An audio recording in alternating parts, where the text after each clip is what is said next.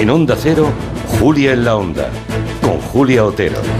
Pues sí, que estamos estrenando la hoja de junio en el calendario y celebrando esa alegría de los sevillistas a los que espera una tarde pletórica de mucha alegría colectiva por esa séptima Europa League. Y pasamos del fútbol a los asuntos que van a acompañarnos este mes, este mes de junio que estamos estrenando, los asuntos electorales, claro. No hay día sin que asistamos como observadores a los gestos y palabras de los partidos políticos que irán marcando sus estrategias. Lo primero que se detecta es cómo los dos bloques intentan la movilización de los propios y la desmotivación de los ajenos.